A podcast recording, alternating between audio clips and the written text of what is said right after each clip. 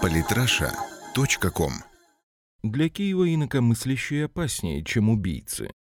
Олег Полевой.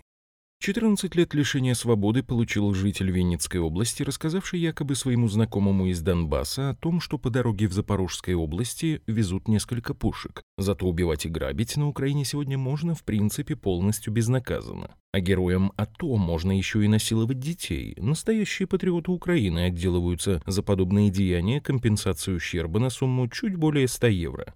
Репрессии инакомыслящих. На днях украинские СМИ радостно сообщили, что к 14 годам лишения свободы за государственную измену был приговорен 35-летний житель городка Гайсин Винницкой области. По версии обвинения, он якобы сообщил своему живущему в Донбассе знакомому о том, что ВСУ перевозит с полигона под Мелитополем на восток 10 пушек, а также о подготовке 95-й аэромобильной бригады обстрела Донецкой из замаскированных танков и минометов. Откуда житель Гайсина мог знать о происходящих на другом конце страны событиях, непонятно. Да и как можно было посчитать тайной информацию о том, что по дороге в Запорожской области везут несколько пушек? Ведь эту тайну могли наблюдать без малейших ограничений тысячи людей. Впрочем, даже такие странные обвинения подсудимый отверг, заявив суду, что он ни в чем не виновен, но его позиция, самая гуманная в мире украинское правосудие, не смутила. Супершпион был наказан гораздо жестче, чем наказывают сегодня на Украине убийц, садистов и насильников-педофилов. Как сообщила газета «Вести» со ссылкой на свой источник в украинской прокуратуре и правоохранительной системе страны из Киева спущено вводное требовать и давать за преступления против государства максимальные сроки. В январе 2015 года СБУ задержала жителя Днепропетровска, который, по версии правоохранителей, создал сеть информаторов, выкладывающих в сеть информацию о передвижении военной техники, а также о патриотически настроенных гражданах и волонтерах. Любому маломальски знакомому с интернетом человеку понятно, о чем идет речь. После событий февраля-марта 2014 года в Одноклассниках, ВКонтакте и Фейсбуке возникло множество антимайдановских групп, в которых люди делились новостями и обсуждали неонацистов. Так очень быстро была собрана открытая база данных изуверов, участвовавших в массовом убийстве 2 мая в Одессе. Выложенные в одном сообществе фото и видео моментально разлетались по десяткам другим. Очевидно, Днепропетровский враг государства был администратором одного из таких пабликов.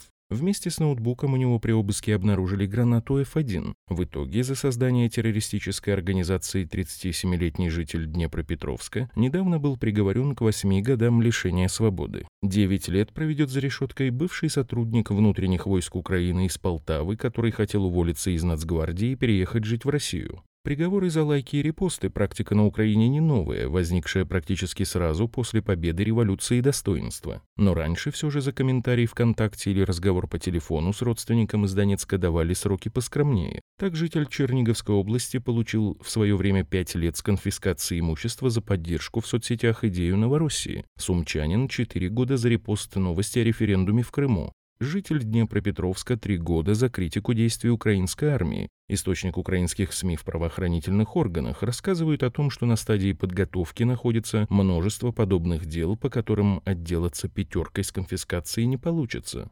Идейные убийцы вне закона. Зато убийцы, грабители, разбойники, насильники и педофилы чувствуют себя сегодня на Украине как никогда свободно. Уровень преступности там при главе МВД Арсении Авакове вырос примерно втрое.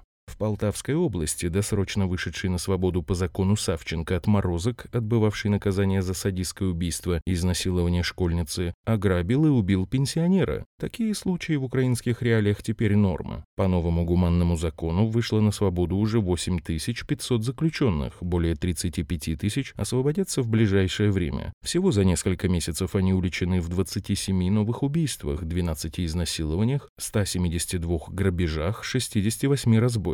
Только по ставшим известными эпизодам 11% досрочно освобожденных преступников сразу же вернулись под стражу. Настоящие же патриоты Украины выходят на свободу, не дожидаясь суда. Бойцы добровольческих карательных батальонов вместе с народными депутатами из провластного большинства в Раде берут штурмом суды и угрозами принуждают судьи отпускать на свободу побратимов, обвиняемых в разбоях, грабежах, пытках, похищениях людей. Печально известных героев из роты «Торнадо», кстати, судят по целому ряду статей, но только не за убийство. Все хорошо знают, что на счету у подонков из числа любимцев Луценко и Лешко как минимум несколько десятков без вести пропавших мирных жителей. Но следствие почему-то упорно не желает находить тела, а без тел, соответственно, обвинение предъявлять не собирается.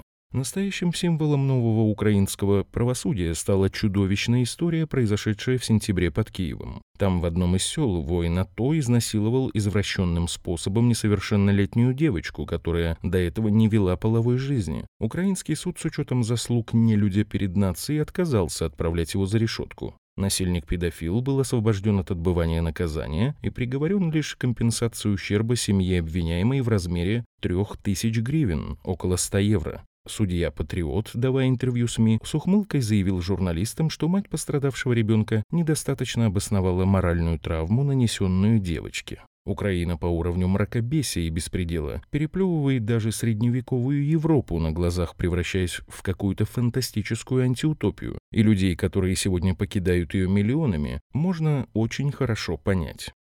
Подписывайтесь на наш канал в Телеграм. Самые интересные статьи о политике и не только – Читайте и слушайте каждый день на сайте polytrasha.com.